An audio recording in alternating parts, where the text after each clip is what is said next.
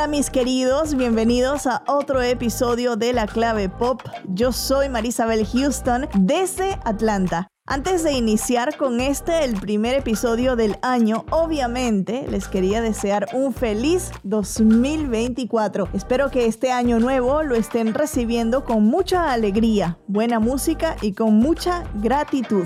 Y bueno, iniciamos el 2024 tempranito en la clave pop acá 3 de enero de 2024 con una maravillosa entrevista con un grande Pedro Capó, el cantante y actor puertorriqueño, nos abrió las puertas de su casa para desnudar canción a canción su disco La Neta, el cual está nominado al Grammy al mejor álbum de pop latino. Con Pedro exploramos temáticas de su vida que inspiraron la producción, como su divorcio y distintos aspectos de la pandemia, porque este, mi gente, es un disco que se gestó en plena pandemia de coronavirus. Y sí, parece que eso fue súper lejano, que ocurrió hace como una década pero es increíble pensar que hace apenas cuatro años el mundo se paralizaba, como lo escucharemos en este episodio. En medio de esa difícil situación, Pedro compone canciones como La fiesta, FOMO o como Volver a casa. No les quiero adelantar mucho de esta conversación porque es espectacular y quiero que disfruten cada segundo de esta charla. Eso sí, antes de la entrevista, les quiero recordar que en la descripción de este episodio tienen mis redes sociales y te pido que las sigas y le des al podcast cinco estrellas de recomendación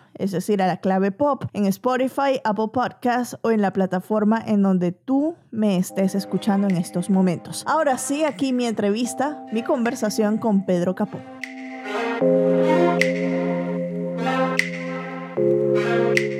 Pedro, estoy feliz de, poder hablar contigo. Sé que esta entrevista con tu equipo tenemos ya eh, semanas tratando de, de concretarla, pero finalmente estamos acá. Qué felicidad y qué más que para hablar de este disco que es La Neta, que ya se cumplió el año, ¿no? Desde que lo lanzaste. Eso es así. Primero que todo, gracias por tenerme contento igual de estar acá y finalmente poder tener esta conversación. Eh, sí, el 2 de diciembre, si no me equivoco, se, se hizo ya un año de La Neta, un disco eh, pandémico, un disco casero que ha volado eh, para mi agrado más allá de, de las expectativas y algunas. feliz, feliz especialmente con el cariño del público y saber que tengo ese espacio de, de comunicarme desde la honestidad y poder conectar desde ahí. Quiero que me cuentes, ya ha pasado un año, ya ha girado el disco. ¿Cómo lo sientes? Si lo vuelves a escuchar, ¿cómo lo sientes tú ahora desde esta perspectiva del tiempo que lo dejaste macerar un poquito en el público, que ya no es tuyo, sino de tus seguidores? ¿Cómo sientes el disco? Como nuevo. Eh, aún lo escucho muchísimo. De hecho, tiene la particularidad de ser el disco que más yo he escuchado una vez ya haya salido. Yo, pues, en el proceso de producir un disco, escuchamos las canciones 20 mil veces y sale el día del release y uno lo escucha con mucha emoción, pero ya me voy alejando porque siento pues que me saturo también un poquito. Este disco eh, ha sido la excepción en ese sentido, lo disfruto mucho, mucho eh, como, como, como, audiencia también de cierta manera, si así se puede. Eh, contentísimo, yo siento que es un disco que, que va a tener esa frescura para siempre, por lo menos en, en mi perspectiva. Porque, a ver, ¿cuál canción siempre escuchas? O sea, que hay, tiene que haber alguna que, que sea tu favorita entre, entre la que está el disco para darle repeat. Yo tengo mis dos favoritas. Uf, eh, cambia mucho, ahí depende del mood y cómo me sienta, pero el disco entero pues, son todas mis favoritas, honestamente, que no ha sido el caso con, con todos mis discos. Bueno, hay canciones como La Fiesta que para mí pues siempre van a aplicar y especialmente en, en, tiempos bonitos como estos que recordamos con cierta nostalgia, personas que no están y, y ese tipo de cosas. Eh, para mí, ni tan novio ni tan amigo, también está ahí arriba entre mis favoritas. Pero todas, todas. Se me hace muy difícil contestar esas. A mí me encanta volver a casa y gracias. Ah, Esas dos canciones. Y gracias sobre todo por, por ese sentimiento. O sea, la gratitud te abre puertas, no solo de tu corazón, sino afuera por todo lo que emites, ¿no? Eh, emocionalmente con el universo. O sea, es algo que los que practicamos la gratitud lo entienden y esa canción ha sido muy importante para mí en este último año. Si quieres vamos a hablar de la fiesta porque sé que fue una revolución en TikTok, ya me dijo tu equipo que, que fue la locura que se volvió tendencia allí cuando tú viste que la gente estaba reaccionando a una canción que cuando uno la escucha y sabiendo que lo hiciste en pandemia ya tiene como que sentido, ¿no? Todas la, lo que vivimos en pandemia, muchas muertes, pero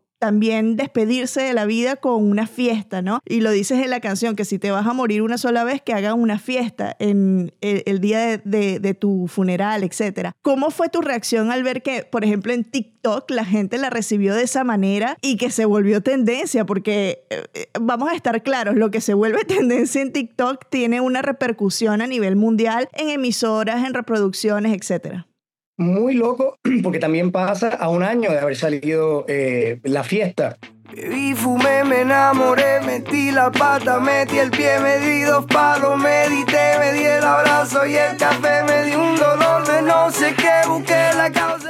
De hecho, fue un post que se puso celebrando el aniversario del release de la fiesta. Yo voy a la barbería eh, y hay un muchacho que yo no conocí en la barbería que está trabajando allí en recepción y me dice, oye, que te fuiste viral por TikTok. Y yo, ¿de qué me está hablando este tipo? Eh, y pienso que, digo, pues tiene que ser algo con calma, no sé qué habrá pasado. Yo, pues, honestamente, no estaba muy, muy metido en todo lo de TikTok. Hasta que llego a mi casa un par de horas luego eh, y me meto a TikTok por primera vez y veo pues que está volando, que la gente está haciendo reproducciones y todo este tipo de cosas. Yo feliz, feliz. Yo siento que siempre hay una posibilidad de que las canciones alcancen ese camino porque al final del día se trata del público y el público pues conecta con, con la honestidad y con las cosas que nos conectan a todos, con las cosas que, que vivimos, que vive uno y viven todos eh, desde sus diferentes realidades. Eh, y la muerte sin duda es algo que nos une absolutamente a todos en la vida. Una canción importante para mí, yo, yo la, la escribo atendiendo mis ansiedades personales, como las tenemos todos,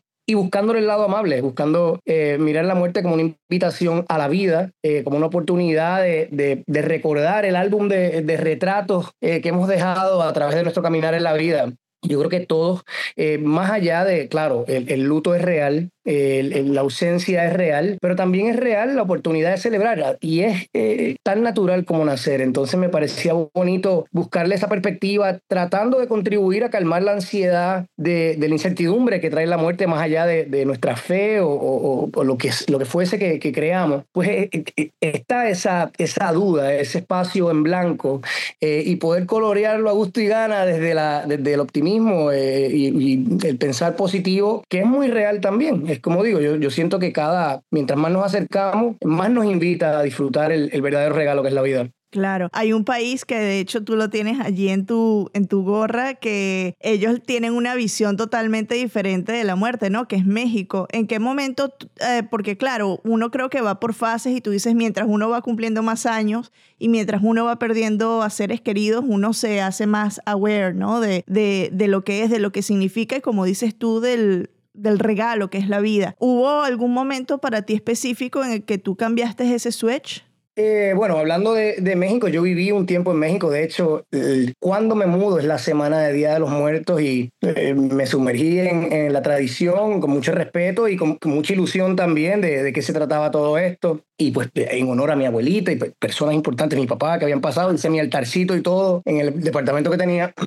Me, pareció muy bonito celebrar y utilizarlo como un eh, puente de conexión eh, con las personas que ya no están con nosotros en este plano. El switch, yo diría que el switch lo tenemos desde que vemos nuestro primer funeral. Yo recuerdo eh, ver funerales de mis bisabuelos de chiquito y sentir ya el, oh, espérate, entonces y preguntarle a mi mamá, entonces tú también te pones viejita y te mueres y yo también. Y ese es el primer, ¿verdad? Como eh, cantazo de realidad fuerte que nos toca en la vida. Eh, fuera de eso, pues he trabajado también en, mis procesos espirituales que nos, nos, recalcan que esto es lo que viene, entonces, ¿qué hacemos con, con lo que tenemos? Eh, y de ahí, de ahí pues poco a poco eh, esta realidad va, va creciendo en, en mí. El, eh, concretamente, yo, eh, mi hijo Yavico Amex, que tiene 18 años, se vuelve de cierta manera un director creativo de este disco en la pandemia. Hacemos un bond bien bonito a través de enseñarnos música o ver documentales, cine. Y vimos un documental de este artista polaco que pasó 20.000 vicisitudes, incluyendo estar, estar en el, pasar por el holocausto.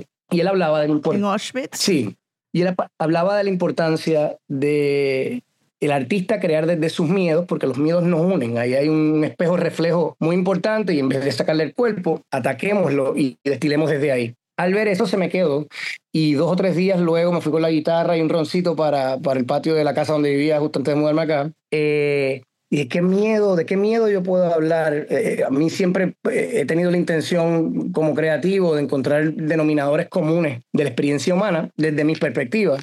Eh, digo, pues la muerte. Yo creo que aquí tengo una oportunidad bonita de hablar de algo que todos sabemos y no sabemos. Y, y, qué colores le daría yo? ¿Qué puedo yo contribuir desde ahí? Entonces me pareció bonito hacer la película esta que todos hablan que cuando tienes una experiencia cercana a la muerte, ves tu vida pasar frente a ti y de ahí nace el bebé, fumé, me enamoré, hice todo este tipo de cosas. Luego ponerle un poco de humor también para bajarle a lo mórbido, en que me dio un dolor, busqué en internet, que sabemos lo que pasa cuando buscamos en buscamos.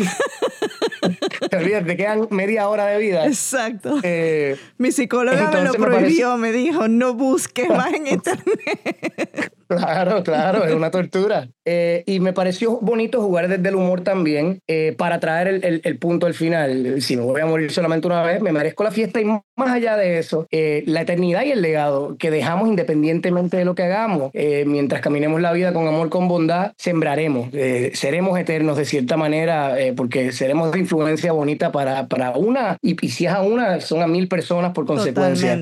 Así que para mí la frase más importante y de lo más bonito que he escrito en mi vida es la gente buena no se entierra, se siembra. Uf, no, esa frase es espectacular, es bellísima. Quiero que, ya que hablaste del bond que hiciste con tu hijo durante la pandemia, que hablemos de lo que fue el, proceso de producción del disco. Ya dices que querías conectarte a través de miedos, porque sí, los miedos nos conectan.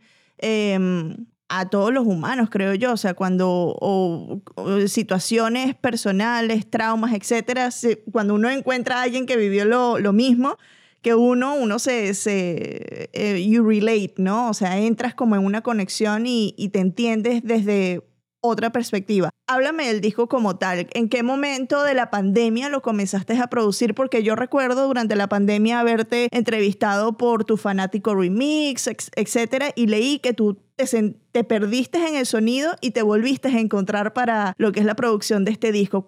¿Cómo fue ese proceso? El proceso empieza a principios del 2021.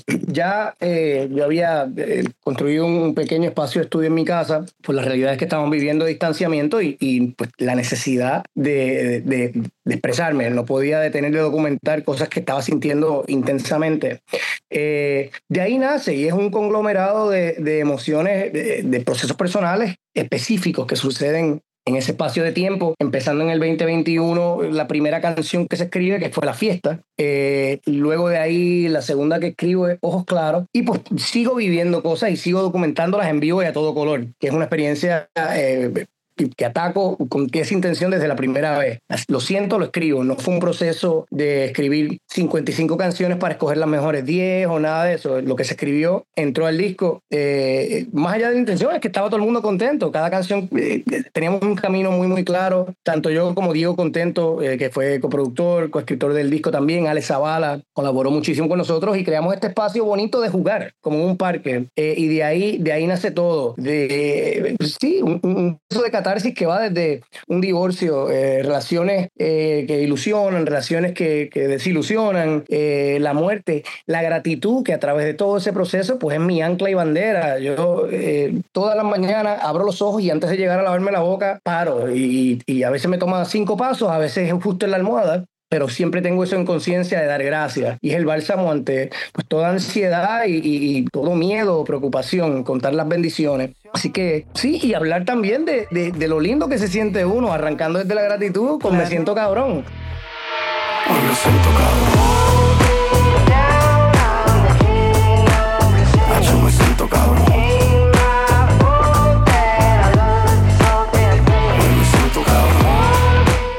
Sí. Eh, que, eh, y, me parece importante empezar el disco con eso porque a veces no nos damos eso. Eh, y yo creo que todos tenemos ese espacio, que nos levantamos un día, nos vemos al espejo, nos sentimos bien y por qué no, no honrar eso también y celebrarlo. Es una experiencia muy de nosotros, lo vemos en las redes todos los días y lo hacemos también. Entonces me pareció, me pareció importante. Bueno, ya hemos desnudado algunos temas. ¿Qué te parece si desnudamos los otros? Ojos claros, ¿qué me puedes decir de ojos claros?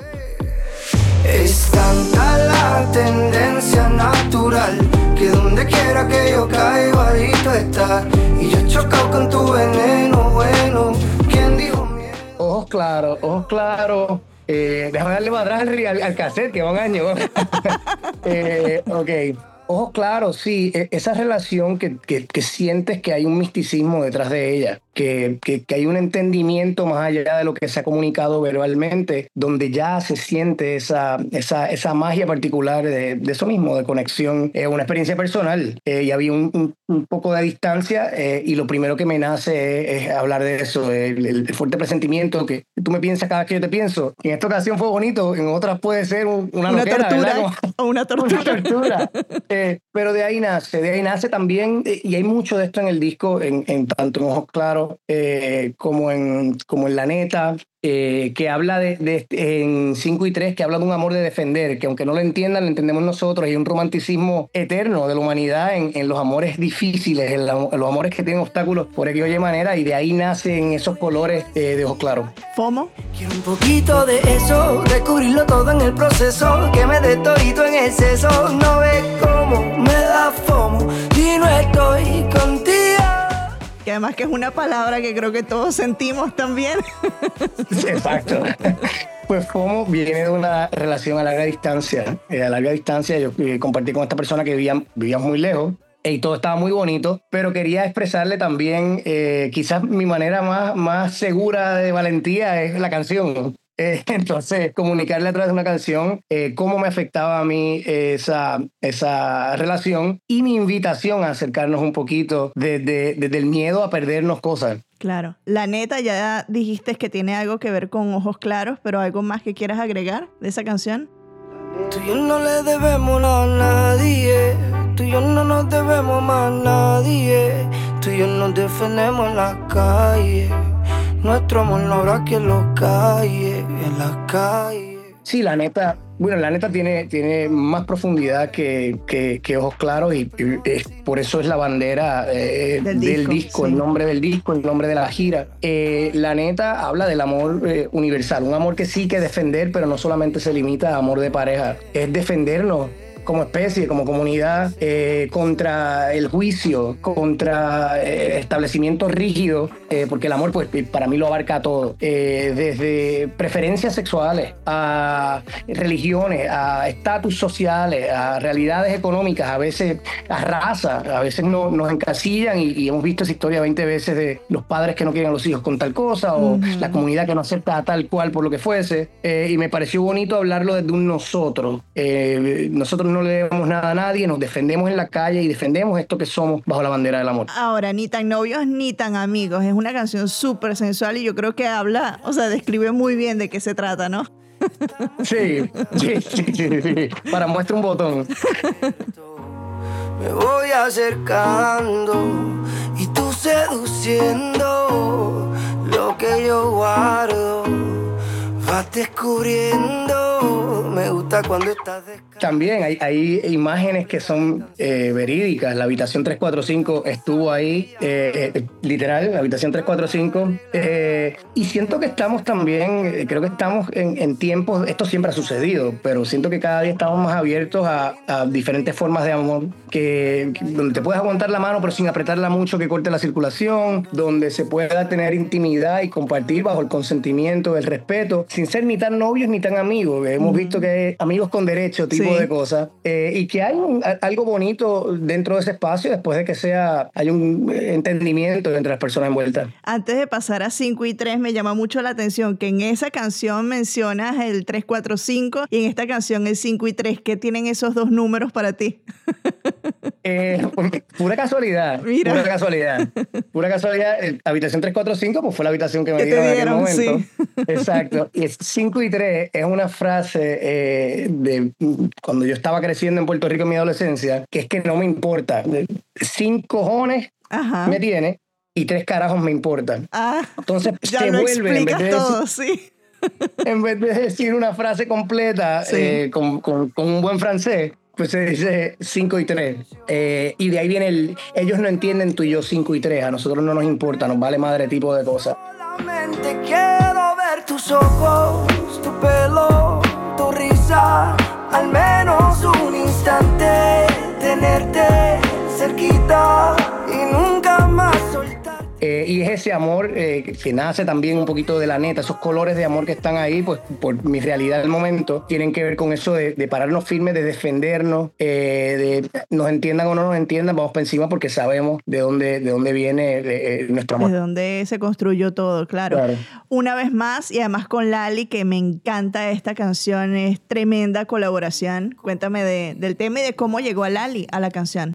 Nadie sabe lo que tiene hasta que lo pierde y nos tocó.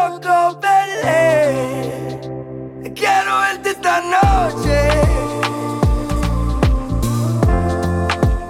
Eh, la canción nace ya en un ciclo de relación terminando, eh, con colores eh, difíciles, eh, ya entendiendo ambos, ante, aunque, aunque peleando por, por, por eh, resolver, ya entendiendo que no va para ningún lado, que, no, que, la mejor decisión es soltar, pero dentro de ese espacio de soltar queda esa, esa, ese ruido de quiero, no quiero, y te das dos tragos y ese ruido crece y envías ese texto a las 3 de la, de la mañana o haces esa llamada y cuelgas el teléfono y nace de esa de, ese apego, de ese último hilo de no quiero soltar, quiero verte esta noche y, pues se distorsiona un poquito con, con, la sexualidad, con la sensualidad, con tener esa, cercanía que es lo más eh, primitivo que tenemos eh, al relacionarnos. Con Lali, increíble. Lali yo la conozco hace ya como 5 o 6 años en el estudio de George Noriega, más en mi capacidad de compositor. Ella estaba buscando eh, posibilidades y jugando, descubriendo hacia dónde iba el concepto de su disco y me llamaron para, para componer increíble trabajar con ella, eh, una persona súper espontánea, súper ella, eh, ante todo. Muy ella, Muy, muy ella, chistosísima, talentosísima. Sabemos que eh, de estas amenazas que bailan, cantan, actúan. Y lo más bonito en, capacidad personal, cuando yo le envío 5 y 3, ella estaba haciendo una serie de televisión en, en España. Y yo lo último que esperaba, es muy raro que un colega te, conteste inmediatamente, y eso se entiende pero me contestó en cuestión de una hora, quizás menos. Escuchó la canción, me dijo, me encanta la canción, vamos a darle. Así que agradecido siempre de ese respeto, de haber parado, de trabajar con gente que, que aprecio, eh, que respeto, que admiro, de la que aprendo y, que, que, le tengo cariño. Ahora nos viene Volver a casa, que te dije que es una de mis canciones favoritas porque siento que habla mucho de lo que ustedes viven los artistas de de una vez que se apaga todo eso, el showbiz, regresar a un lugar común en el que creciste, que te hace bien. Háblame del tema desde tu perspectiva. Solo pienso en volver, volver de nuevo a casa.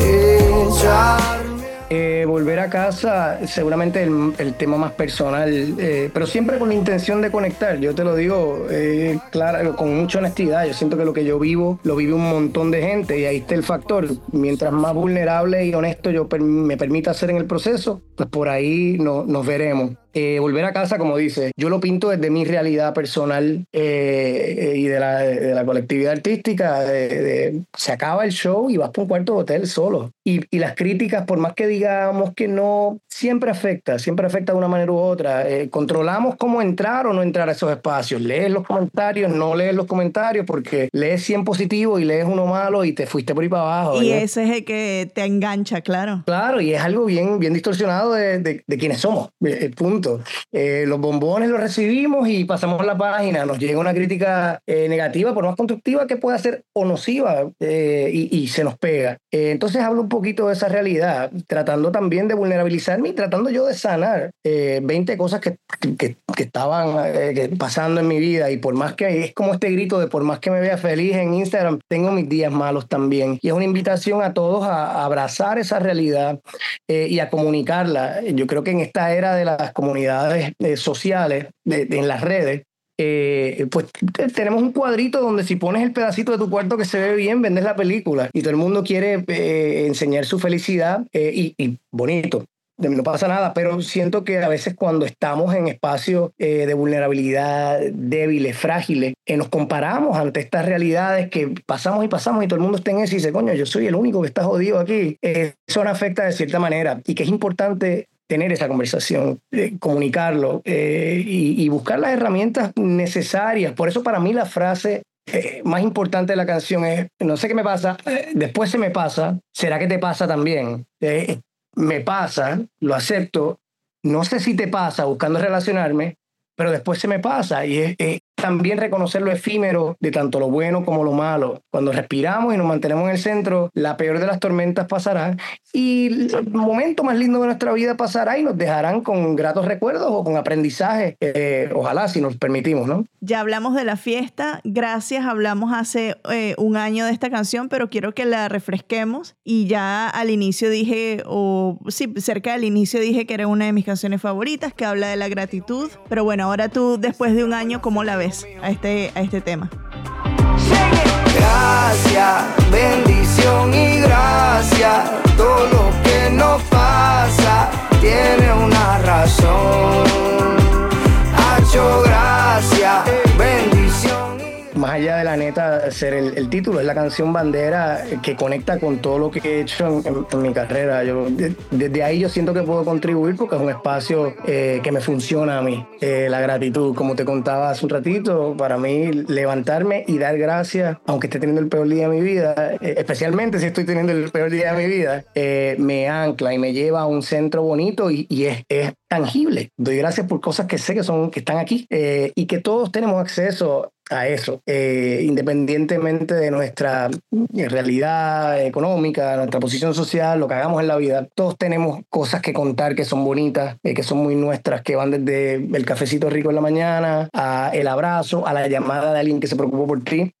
Y son cosas reales que tenemos, que nos apoyan en el camino. Eh, pues yo lo hablo desde mi perspectiva, una oportunidad para mí también hablar un poquito de las cosas que a mí me mueven, que son mis tres hijos, mi madre, eh, mi padre que ya no está conmigo, pero las enseñanzas que me han mantenido en ese camino. Desciframos el acertijo mío, era una frase muy de mi papá y mía. Eh, jugar también, coquetear con el, con el, el, fronteo un poquito de me levanto y a mi lado es tremenda mami. Yo creo que frontear es muy de la era también y me encanta el, reto de los tiempos. Eh, jugar con, con qué es lo más grande me gano el Grammy, no me gano, el Grammy, voy a hacer canciones y hago lo que amo independientemente de, de, de, los premios porque no se trata de eso.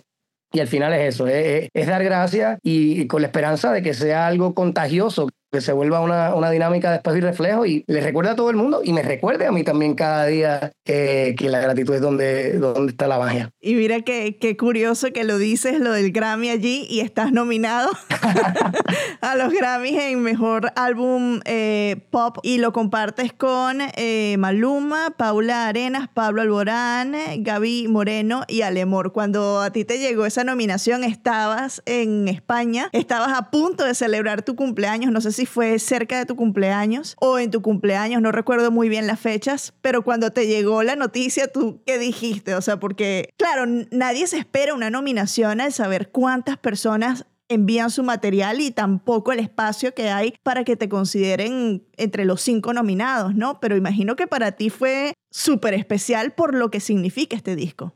Claro, claro. Yo digo que este es el, el, el pequeño disco que pudo. Eh, un disco que hice 100% en casa, eh, eh, muy, muy de corazonada, muy de estómago.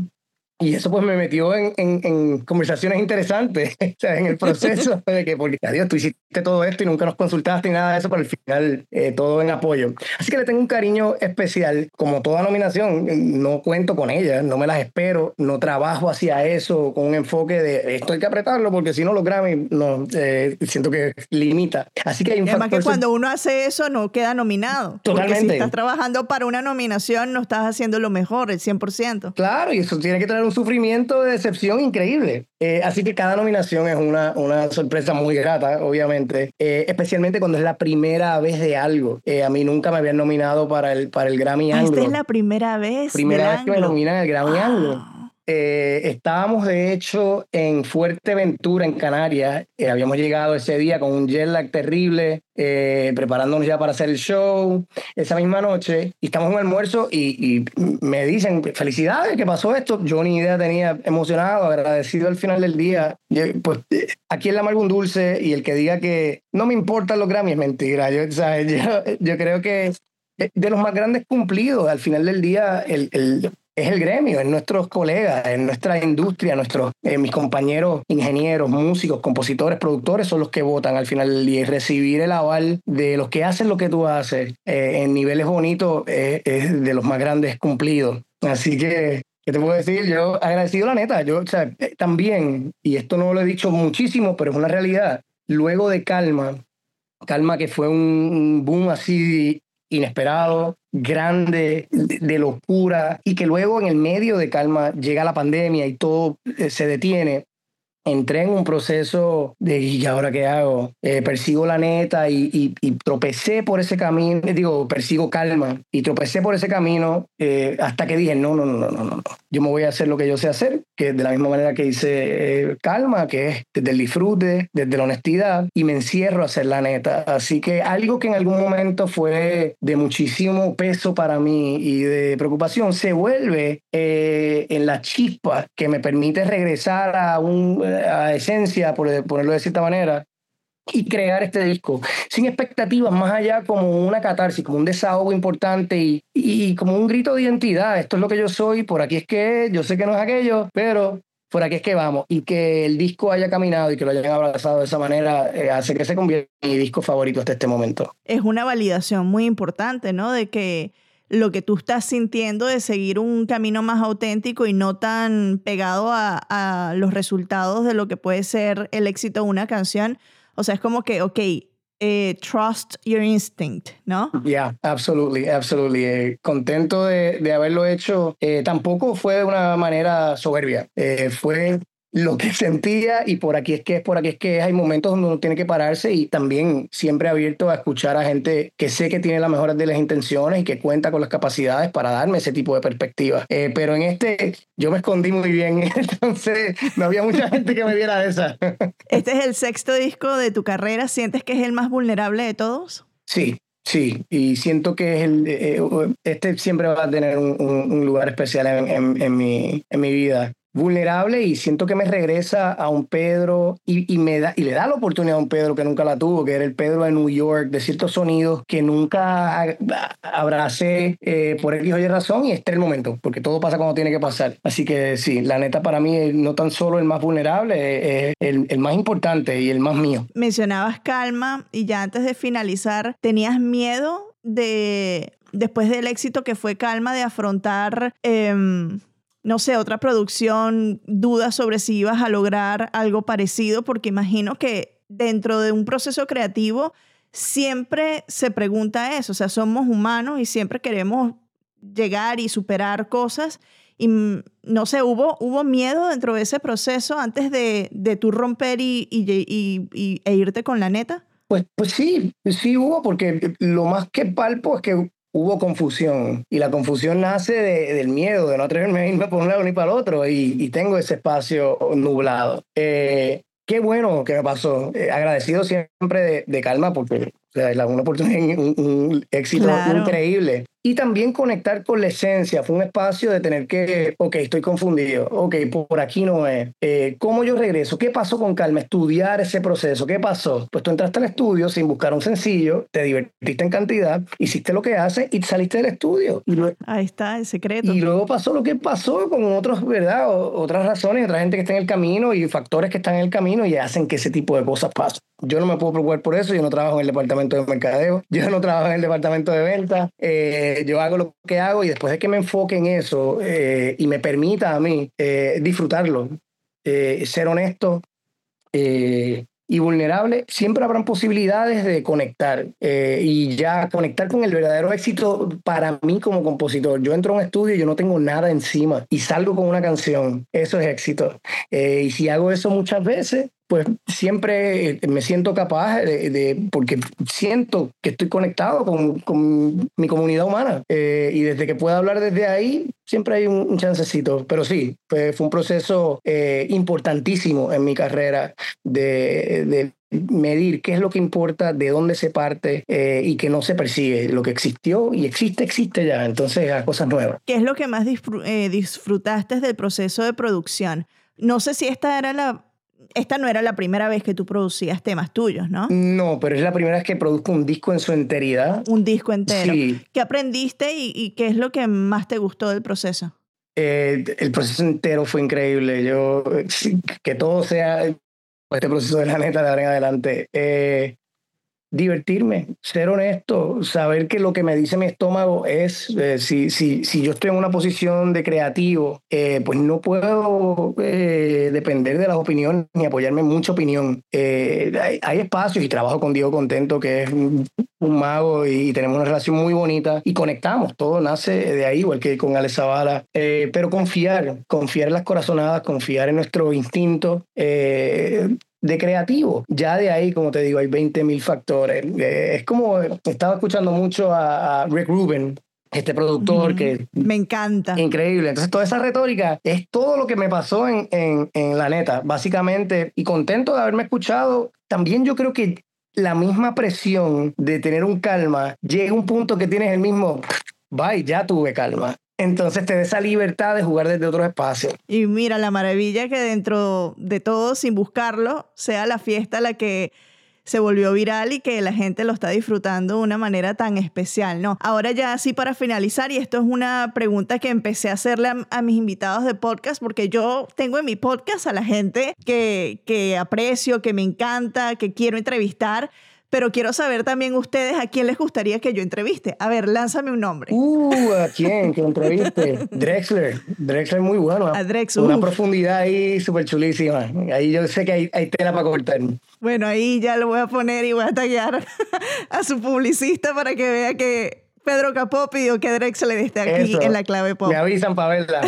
Te agradezco, Pedro. Es un placer hablar contigo. Y mi gratitud del día de hoy es esta conversación que tuvimos y este episodio que va a salir ya. Gracias, Marisabel. La gratitud mía está conectada con la tuya. Gracias por este ratito tan lindo, por llevarme a, recordar un año tan, tan bonito eh, y, y por saber que hay gente que ha conectado con eso también. Lo que no pudimos olvidar, esta luz no se puede apagar.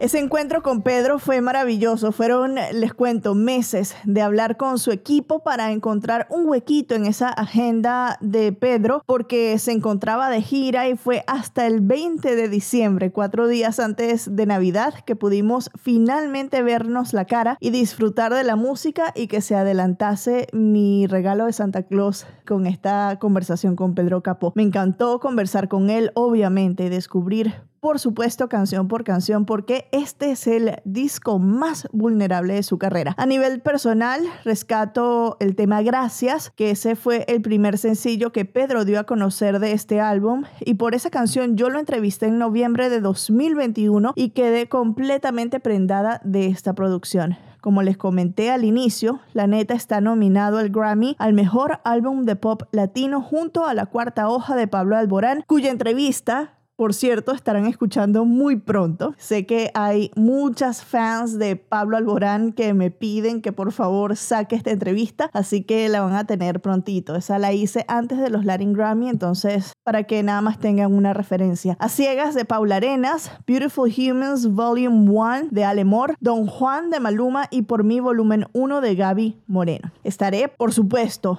pendiente de los premios Grammy que se entregarán en un mes, el 4 de febrero, en Los Ángeles. Mil gracias a Pedro y a su equipo por la confianza y a ustedes quienes me escuchan por iniciar el año con la clave pop. Nos estaremos escuchando muy pronto con dos episodios igualmente maravillosos a este. Si recuerdan, en el 2023, en el último episodio del año, les decía que venían unas entrevistas que son un regalo por completo para este podcast y dos de esas entrevistas las van a escuchar en cuestión de días. Una es con el puertorriqueño 7, que también habla de un proceso de divorcio y de un disco que salió a raíz de todo esto, y otro episodio con el líder de la Tracalosa de Monterrey, Edwin Luna. Bueno, aquí los espero y mientras tanto sigamos escuchando música. Un beso. Mil gracias por estar acá. Bye bye.